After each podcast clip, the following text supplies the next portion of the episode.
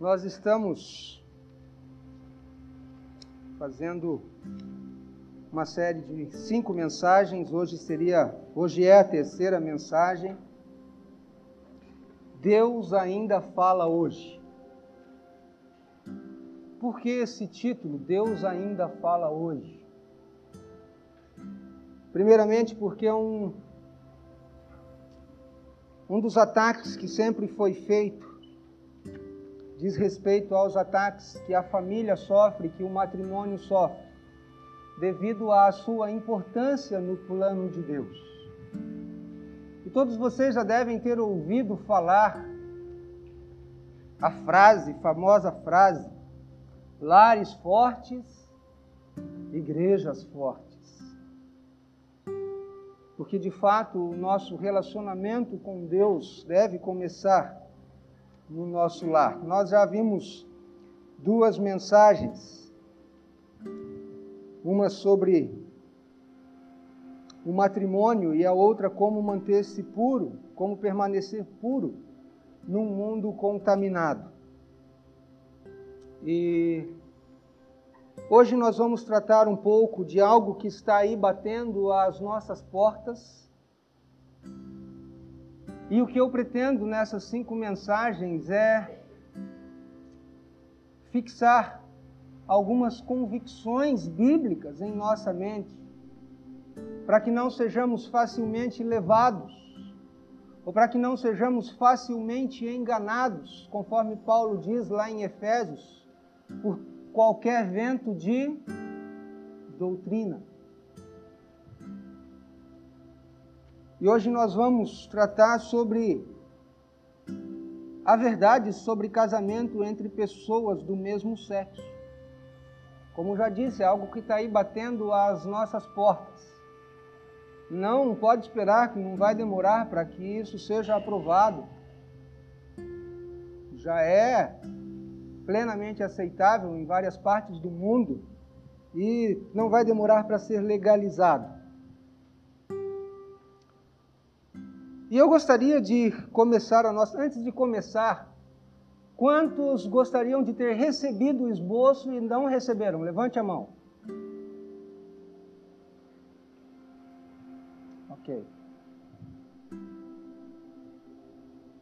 Porque, irmãos, eu tenho procurado fazer um número que não sobre, que a gente não gaste xerox à toa e depois fique pelos bancos aí ou vá para o lixo, né? Então tem incentivado. Somente aqueles que realmente querem ter o esboço, o papel, que o peguem. E nós vamos começar a nossa mensagem de hoje no início, no melhor lugar para começarmos. Gênesis, capítulo 1, versículo 1. Talvez você pergunte, mas nossa, o que tem a ver o assunto com Gênesis 1, 1? No princípio criou Deus os céus e a terra. É que na verdade paira na mente de todo mundo uma pergunta com a, da qual ou uma pergunta com a qual os filósofos lutaram muito, muitos ainda lutam com ela. Aliás, não é uma pergunta, são três perguntas que fazem parte de um pacote só. De onde eu vim? Por que eu estou aqui? E para onde eu vou? Vocês repararam que essas três perguntas, de fato, elas são muito importantes, porque elas dizem respeito à nossa origem, à nossa existência e ao nosso futuro. A primeira pergunta, talvez das três, seja a mais importante. Porque se você não sabe de onde veio, você não saberá responder o porquê você está aqui. E se você não sabe de onde veio e por que você está aqui, você não terá nenhuma ideia de onde para você, de para onde você vai. E talvez vai viver atemorizado, aterrorizado com isso. Gênesis responde à primeira pergunta muito claramente. A história aqui ela se desdobra nos seis dias da criação. Nós não vamos ler o texto todo, mas no primeiro dia, Deus criou a luz e separou a luz das trevas, da escuridão. No segundo dia depois, Deus criou os céus, o firmamento e separou das águas. No terceiro dia, Deus criou a terra e separou da água. Ou seja, a, a ideia de separou a porção seca, né? Por isso que eu disse criou a terra. Separou a porção seca da água. No quarto dia, Deus criou os astros, todas as estrelas e os luminares. No quinto dia, Deus criou os peixes e os pássaros. E no sexto dia, Deus criou os animais da terra. E também no sexto dia vem a coroação de toda a criação. Deus cria Adão e Eva. Esse foi o zênite da criação. Foi o auge, foi o ápice, foi o apogeu da criação. E é aqui que nós começamos. Gênesis capítulo 1, versos 26 e 28. Também disse Deus: façamos o homem à nossa imagem, conforme a nossa semelhança. Tenha ele domínio sobre os peixes do mar, sobre as aves dos céus, sobre os animais domésticos, sobre toda a terra e sobre todos os répteis que rastejam pela terra. Criou Deus, pois, o homem à sua imagem. A imagem de Deus o criou. Homem e mulher os criou. Há algumas traduções que dizem macho e fêmea os criou. Essa tradução ela é mais literal aos originais. Macho e fêmea os criou. E esses dois versos merecem uma atenção cuidadosa, porque eles explicam aquilo que Deus intencionou, aquilo que Deus pretendeu desde o início da criação. Veja, no verso 26 diz: Façamos o homem à nossa imagem, conforme a nossa semelhança. Há duas palavras aqui hebraicas, imagem e semelhança. A primeira palavra, imagem, selem, é uma palavra usada para também traduzida como estátua como um modelo. E a segunda palavra, demut, que é semelhança, é a mesma palavra que nós usamos quando você vai fazer uma cópia xerográfica. E você faz o quê? Você faz uma cópia. Né? É a mesma palavra para cópia, para forma, mesma forma, mesma semelhança. O que esses textos nos dizem? Nós somos a imagem de Deus na terra. Quantos de vocês têm gato em casa? Em casa a Weslânia tem dois gatos, eu e o Guilherme. É. Quantos têm cachorro? Hamster? Vários bichinhos, vários animais mas há um grande abismo entre todos eles e nós. Os únicos que foram feitos à imagem e semelhança de Deus fomos nós. Nenhum animal mais, o animal, a hora que ele morre, uf, acaba a existência. Não existe mais. Não há alma, não tem nada para ir para lugar nenhum.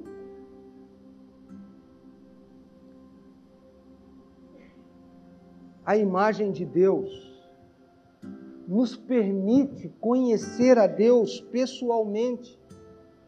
O que esses textos, o que esse texto nos diz, esses dois versos, é que Deus moldou o homem assim. Só humanos, só pessoas têm consciência de Deus. E só pessoas têm também autoconsciência. Pensam, só nós humanos, só eu e vocês, podemos fazer escolhas morais conscientes, tanto para o bem ou para o mal.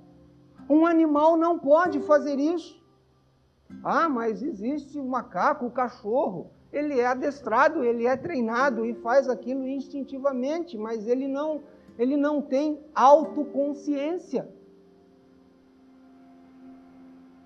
E só nós podemos conhecer o que Deus fez por nós e conhecer o Deus que nos fez.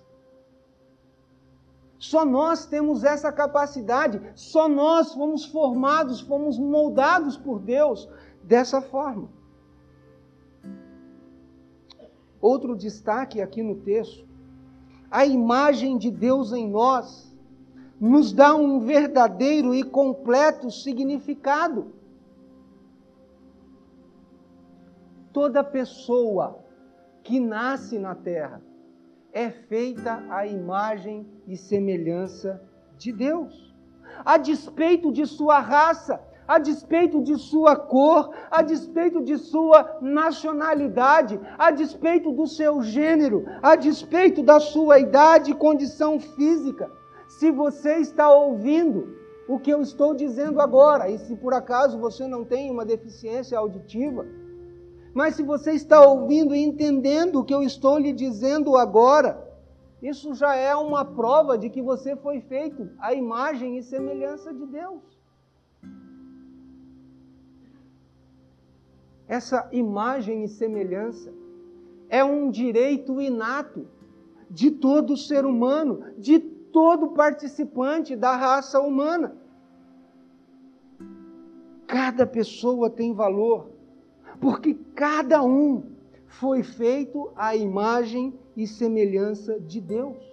Pequeno ou grande, rico ou pobre, jovem ou velho, culto ou ignorante ou analfabeto, saudável ou doente, forte ou fraco, todos são preciosos para Deus.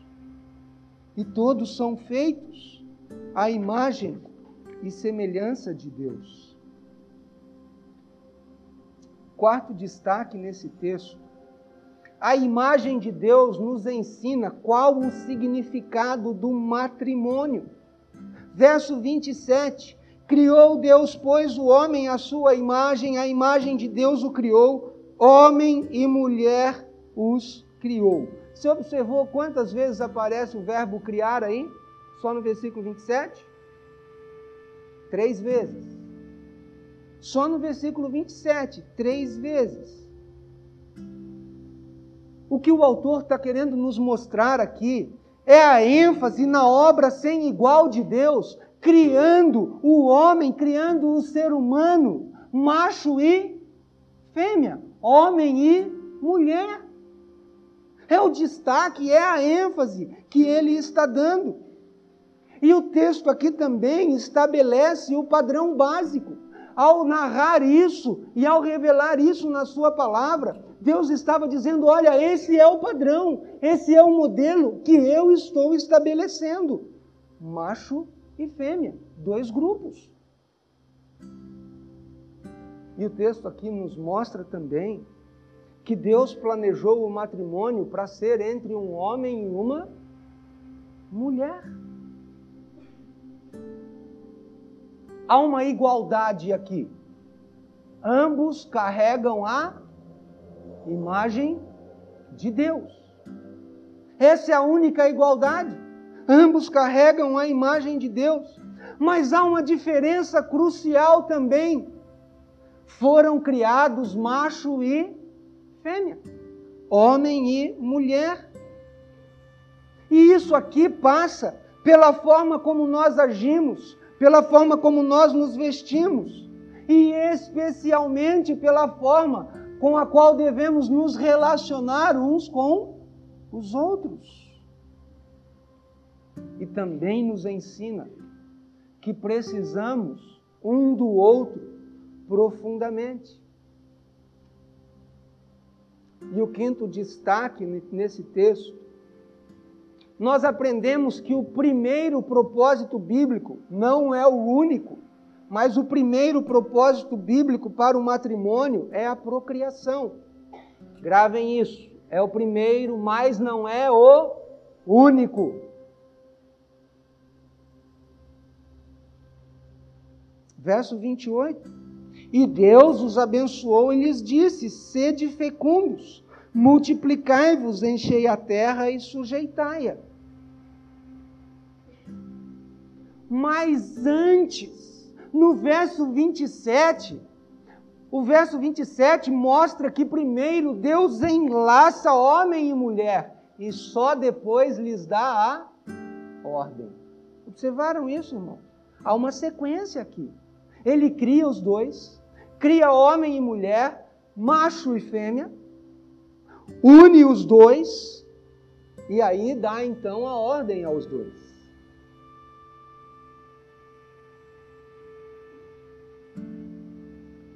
Chegando no capítulo 2, o foco agora do capítulo 2 todo é nesse sexto dia da criação. Primeiramente, no capítulo 1, Moisés fez uma descrição, uma narrativa de toda a criação, de todos os dias, e ele só diz que no sexto dia Deus criou o homem e a mulher, e criou com um propósito. E agora, no capítulo 2, ele vai dedicar o capítulo 2 todo a esse sexto dia da criação para falar do homem e da mulher. E no capítulo 2, Deus nos mostra Adão sozinho no jardim do Éden. Deus nos mostra Adão sozinho no paraíso. E Deus diz que isto não era bom. Deus olhou e viu que Adão sozinho ali não era bom. Verso 18: Disse mais o Senhor Deus: não é bom que o homem esteja só. Far-lhe-ei uma auxiliadora que lhe seja idônea. Ele precisava de alguém que estivesse ao seu lado para lhe completar. Ele precisava de alguém que completasse aquilo que estava faltando. Ué, mas Deus criou o homem faltando algo? Criou, faltava a mulher. E Deus viu isso. E Deus planejou assim.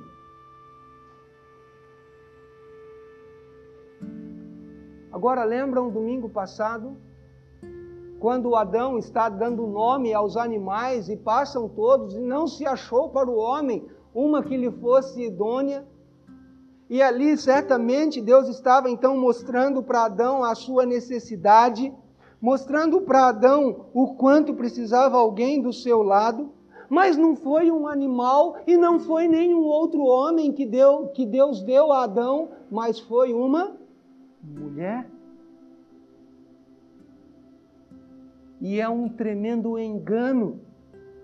É um engano do coração e é um engano satânico pensar que se encontra satisfação verdadeira, que se encontra perfeita complementação como Deus planejou, que se encontra verdadeiro significado em alguém do mesmo sexo.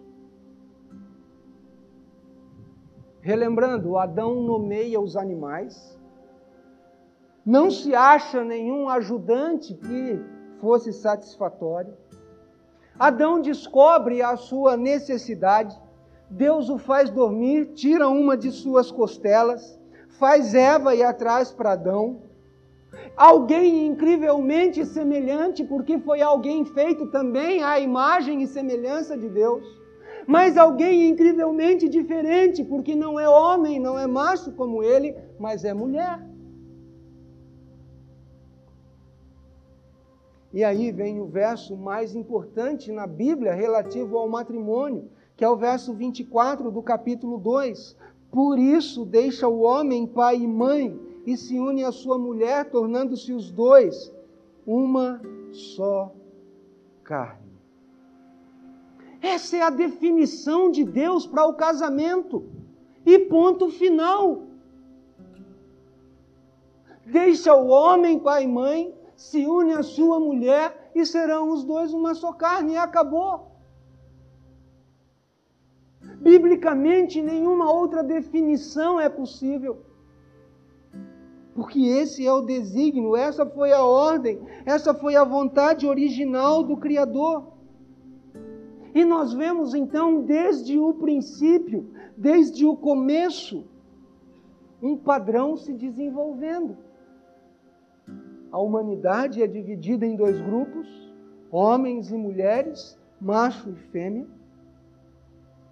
Eles, homem e mulher, deveriam se multiplicar e reger agora a criação de Deus e cuidar da criação de Deus. A mulher foi criada do homem. O homem deixa os pais por causa da mulher. E homem e mulher entram numa relação de matrimônio. Só que aí vem o capítulo 3 de Gênesis.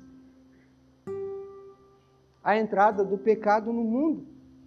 Nós não vamos ler todo o texto, mas nós podemos resumir a passagem deste modo: A serpente tentou Eva e a enganou. Eva come o fruto proibido. Eva é seduzida pela proposta de então ela poder se autolegislar. Agora eu não tenho alguém acima de mim, mas eu sou dona do meu nariz.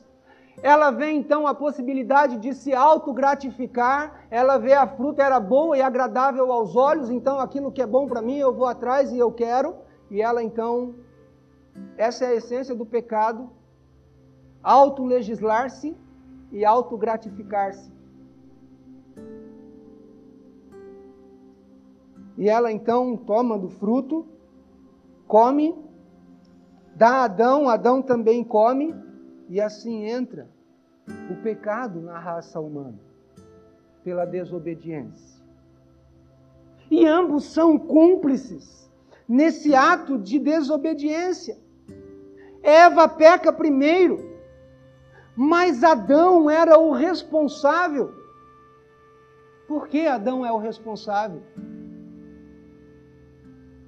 A quem Deus tinha diretamente dado a missão ao homem, a quem diretamente Deus tinha dado a ordem para não tocar no fruto, ao homem. E agora é do homem, então, primeiramente, que Deus cobra. Ele recebeu, foi ele que tinha recebido a missão e a ordem de Deus. Era ele o responsável, era ele o líder espiritual já diante de Deus pela vida de Eva. lá em Romanos capítulo 5, versos 12 a 19, Paulo nos diz: portanto, assim como por um só homem entrou o pecado no mundo, e pelo pecado a morte, assim também a morte passou a todos os homens, porque todos pecaram. Porque até o regime da lei havia pecado no mundo. Mas o pecado não é levado em conta quando não há lei. Entretanto, reinou a morte desde Adão até Moisés, mesmo sobre aqueles que não pecaram à semelhança da transgressão de Adão, o qual prefigurava aquele que havia de vir. Todavia, não é assim o dom gratuito como a ofensa, porque se pela ofensa de um só morreram muitos, muito mais a graça de Deus e o dom pela graça de um só homem, Jesus Cristo, foram abundantes sobre muitos. O dom, entretanto, não é como no caso em que somente um pecou, porque o julgamento derivou de uma só ofensa, para a condenação, mas a graça transcorre de muitas ofensas para a justificação. Se, pela ofensa de um e por meio de um só reinou a morte, muito mais os que recebem a abundância da graça e o dom da justiça reinarão em vida por meio de um só, a saber, Jesus Cristo. Pois assim como por uma só ofensa veio o juízo sobre todos os homens para condenação, assim também por um só ato de justiça veio a graça sobre todos os homens para a justificação que dá vida. Porque como pela desobediência de um só homem muitos se tornaram pecadores, assim também por meio da obediência de um só muitos se tornarão justos. O que Paulo está fazendo aqui é esse paralelo entre Adão e Cristo. Lá no início, vergonha. Quando, Deus, quando eles descobrem que estão nus, eles procuram já se cobrir. Culpa, castigo, são expulsos do Éden. Havia uma cumplicidade no ato mas a responsabilidade foi do homem. Mas há um outro fator para se notar aqui em Gênesis 3, que é o versículo 15. Porém, inimizade entre ti e a mulher, entre a tua descendência e o seu descendente. Este te ferirá a cabeça e tu lhe ferirás o calcanhar. Há uma série de pronomes aqui que às vezes embananam um pouco a nossa cabeça para entender. Primeiro, Deus está falando com a serpente. Porém, inimizade entre ti. Segunda pessoa, ele está se dirigindo a quem então? A serpente. Porém, inimizade entre ti e a mulher, entre a tua descendência e o seu dela descendente. Este, o descendente da mulher, te ferirá a cabeça da serpente. E tu, serpente, lhe ferirás o calcanhar. Lhe de quem? Do descendente da mulher.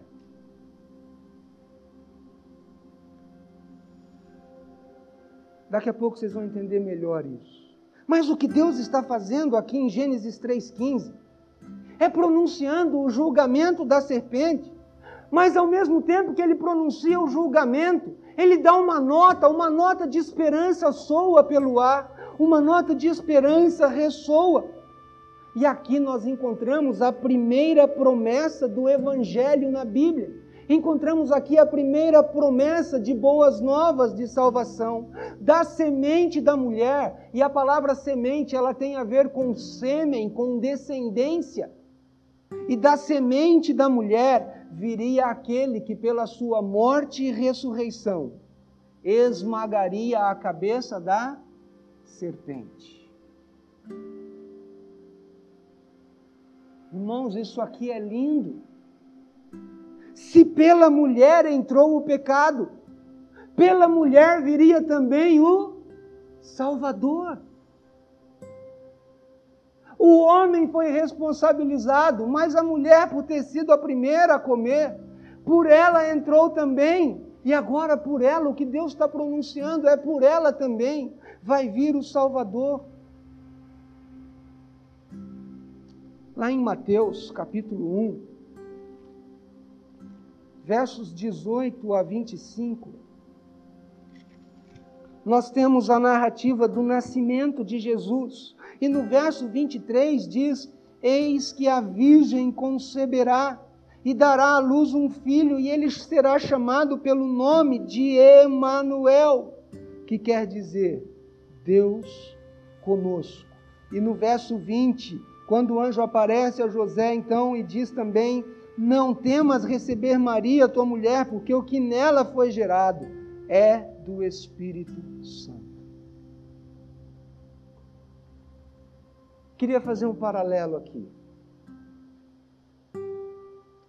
O paralelo perfeito que a Bíblia faz entre a criação e a redenção. Do homem vem a mulher. Não é do homem que Deus tira a mulher, da sua costela. E agora, da mulher, vem o homem que vai trazer salvação a toda a humanidade. Agora, o que eu quero frisar aqui, irmãos, é o propósito de Deus, homem e mulher sempre juntos. Não é só homem, não é só mulher. Mas o propósito de Deus se estende desde a criação até a redenção. Esse é o desígnio de Deus. Esse é o propósito de Deus. Não dá para ser diferente do que Deus planejou. Em Mateus 19, versos 4 a 6, quando alguns fariseus se aproximam de Jesus e começam a experimentar Jesus, perguntando para ele: Olha, o marido pode se divorciar da sua mulher por qualquer motivo havia duas escolas, dois rabinos naquela época, Hilel e Shammai. Hilel dizia, esse rabino judeu dizia que, baseado em Deuteronômio, quando Moisés permite a carta de divórcio, Hilel dizia que era permitido o homem dar carta de divórcio à sua mulher por qualquer motivo. Shammai, o outro rabino, ele já era mais ortodoxo, um pouco mais radical. E ele dizia que não, que não era por qualquer motivo. E esse é o contexto dessa passagem aqui, porque os fariseus estavam influenciados por essas duas escolas e eles queriam pegar Jesus. Bom, se Jesus disser que pode, então ele está puxando, pendendo para a escola de, de Hilel. Se ele dizer que não, então ele está puxando para a escola de Chamai. E era uma pegadinha dos fariseus. Mas, irmãos, eles querendo saber sobre, sobre, quais circunstâncias, sobre quais circunstâncias o divórcio era permissível. E a resposta de Jesus é muito instrutiva para nós. Olha aí, presta atenção em Mateus 19, o que Jesus diz, verso 4. Então respondeu ele: Não tendes lido que o Criador desde o princípio os fez o quê? Homem e mulher, macho e fêmea. O que, que Jesus está fazendo? Ele está voltando para onde? Ele está voltando para o princípio. Por isso que eu comecei a mensagem falando onde começava. Vamos começar no princípio, onde Deus começou. Jesus cita Gênesis 1, 27 e no verso 5 ele vai citar Gênesis 2, 24. Por esta causa deixará o homem pai e mãe e se unirá à sua mulher, tornando-se os dois uma só carne. O que Jesus estava dizendo é: não tem discussão nesse assunto. Eu não sei por que vocês estão discutindo entre Hilel e Shammai. Deus já decidiu, Deus já resolveu isso lá no princípio da criação. Deus já definiu, Deus já determinou lá no começo como deveria ser. Essa passagem estabelece princípios que vão além do matrimônio.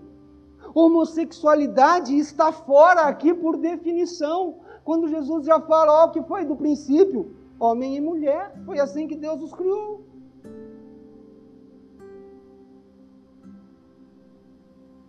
Deus projetou a raça humana, Deus projetou a mim e a você, de forma que a relação fundamental seria, é, deve ser entre um homem e uma mulher que entram juntos no matrimônio. É isso que Paulo vai dizer também lá em Efésios capítulo 5, versos 25 a 32. Efésios 5, 25 a 32.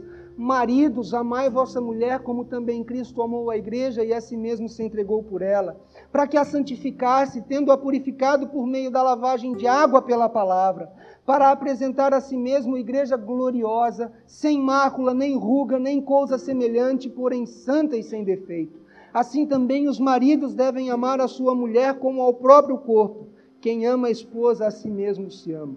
Porque ninguém jamais odiou a própria carne, antes a alimenta e dela cuida, como também Cristo faz com a igreja, porque somos membros do seu corpo. Eis porque Deixará o homem a seu pai e a sua mãe e se unirá à sua mulher, e se tornarão os dois uma só carne. Grande é este mistério, mas eu me refiro a Cristo e à igreja. Sabe o que Paulo está dizendo aqui nesses versículos? O casamento é como um quadro. O casamento é como uma moldura. O casamento é como uma figura, um retrato redundância agora, que retrata o relacionamento entre Cristo, o noivo, e a igreja, a noiva. Mais uma vez, na primeira mensagem, nós dissemos que casamento não é sobre nós, é sobre Deus. Sexo não é sobre nós, é sobre Deus. E hoje esses dois conceitos se juntam. Isso significa que Deus tinha algo em mente para o matrimônio que vai além de sexo e vai além de felicidade pessoal. O que Paulo está dizendo aqui é que no plano de Deus, no propósito de Deus, lá na criação, homem e mulher, quando se unem em matrimônio, estão apresentando ao mundo, estão dando uma lição através da qual o mundo aprende algo sobre a natureza de Cristo o mundo aprende algo sobre a natureza do amor do noivo pela noiva, a igreja. Que através do casamento, que através do relacionamento conjugal, o mundo conhece o propósito de Deus em Jesus Cristo de amar a sua igreja. O divórcio e também o matrimônio entre pessoas do mesmo sexo destroem, rasgam, quebram essa moldura, esse quadro que Deus pintou desde o início, desde a criação. É uma imagem de Deus, é uma imagem do amor de Deus demonstrado em Cristo Jesus por sua igreja, sendo quebrado, sendo desfeito. É por isso que a Bíblia diz em Malaquias que Deus odeia o divórcio.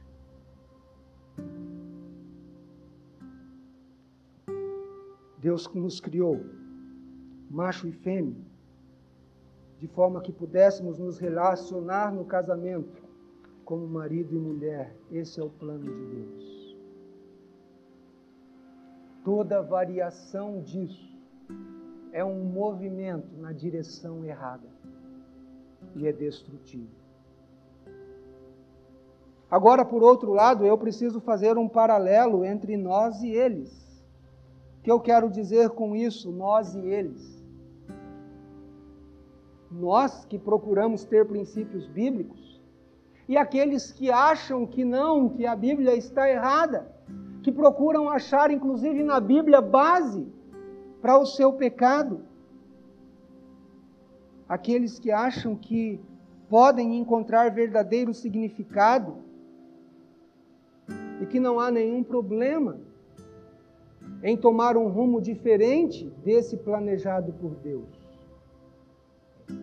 Primeiramente, isso não nos dá nenhum direito de tratar tais pessoas com desdém, com chacotas, com discriminação e nem o direito de julgá-las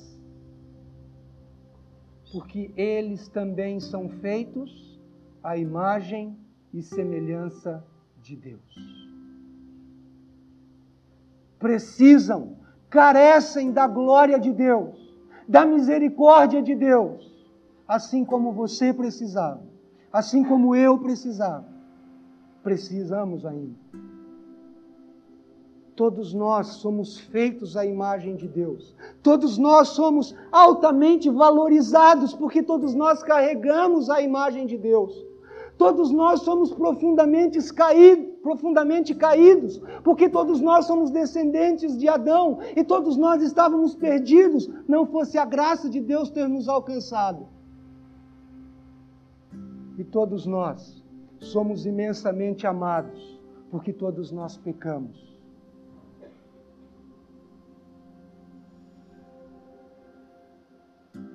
Se estamos em outro barco hoje, não é por mérito nosso, mas é por graça de Deus.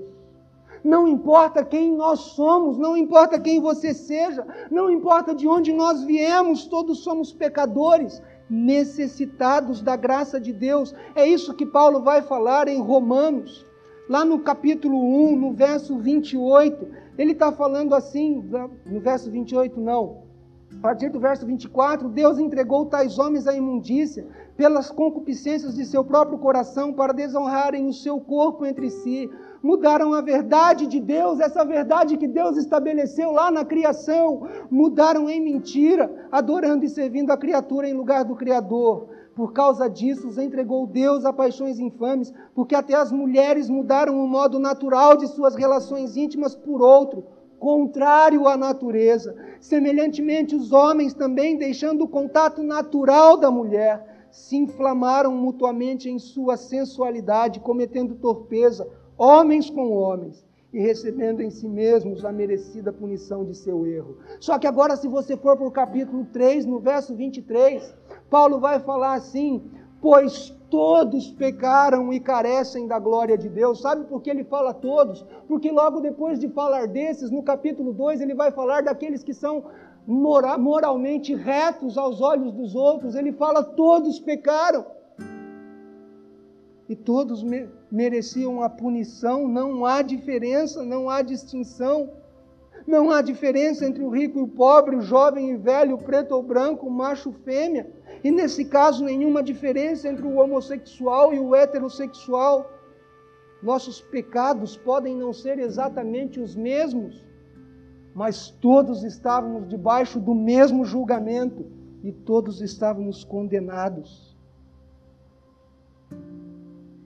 A graça, a graça nos ensina que Deus faz pelo pecador o que nós nunca faríamos por eles.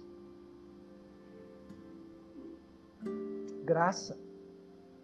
Graça é um presente que custa muito ao doador e nada ao receptor.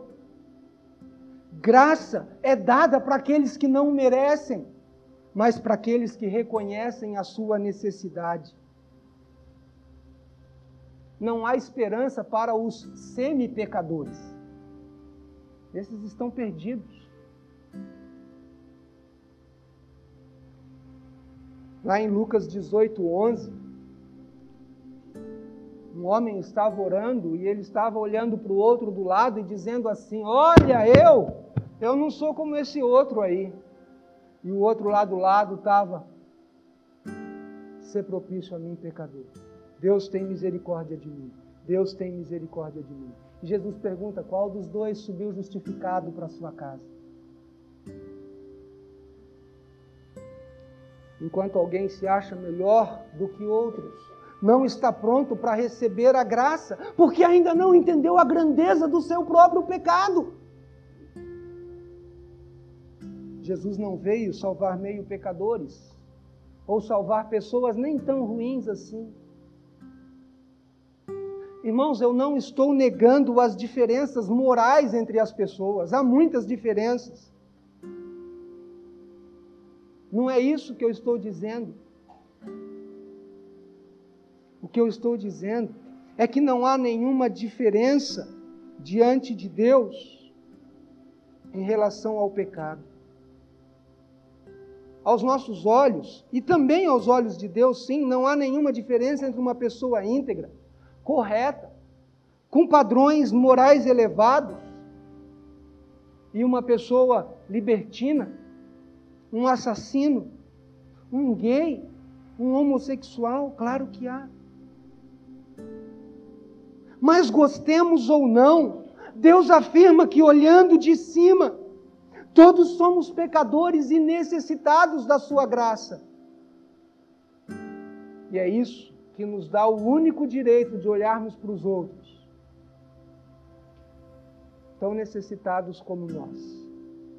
Nada além disso. Foi do assassinato de um homem perfeito, que vai ser cantado aqui domingo que vem também, pelo coral e encenado. Foi do assassinato de um homem perfeito que se manifestou a graça de Deus, o plano de Deus para salvar o homem perdido. Jesus Cristo era em todos os sentidos santo, puro, justo, perfeito, nunca pecou nenhuma só vez. E a recompensa dele por fazer a vontade do Pai foi a sangrenta cruz, e essa é a maravilha da graça de Deus. Do assassinato de um homem perfeito, vem o plano para salvar toda a raça. E essa é a verdade sobre todos nós. Nós precisamos sim convicções sobre aquilo que Deus estabeleceu desde o princípio, sobre aquilo que Deus planejou. Precisamos ter convicções sobre os propósitos de Deus, mas precisamos entender que só cumprimos os propósitos de Deus porque Deus é tremendamente gracioso e misericordioso para conosco. Nenhum mérito nosso, todo mérito de Deus, todo mérito da graça de Deus. E é só quando enxergamos a grandeza da nossa necessidade é que podemos compreender e podemos receber a graça de Deus. Eu não sei se vai haver essa placa lá, mas se houvesse alguma placa na porta dos céus, eu acho que essa placa diria algo assim: somente para pecadores salvos. Somente para pecadores salvos pela graça. A morte de Cristo proveu o pagamento total pelos nossos pecados, quaisquer que sejam eles. Quaisquer que sejam eles. O que nós não pudemos fazer por nós mesmos, Deus fez por nós pela morte de seu filho na cruz. E se nós temos em nós hoje a imagem de Deus sendo restaurada, pela graça de Deus. E temos que olhar para aqueles que ainda não têm essa graça, não com julgamento, mas com misericórdia e com clamor a Deus, para que a mesma graça que nos alcançou também nos alcance. Firmes nas nossas convicções, firmes no propósito de Deus, firmes naquilo que Deus criou, que Deus planejou desde o início, mas firmes também na graça que perdoa o mais vil pecador. E firmes na certeza de que se não fosse essa graça, estaríamos tão perdidos quanto o gay, o homossexual, a lésbica e tantos outros tipos que nós julgamos mais perdidos, talvez, do que nós estávamos. Confie em Deus, sempre de todo o coração. E agradeça pela sua graça que nos alcançou.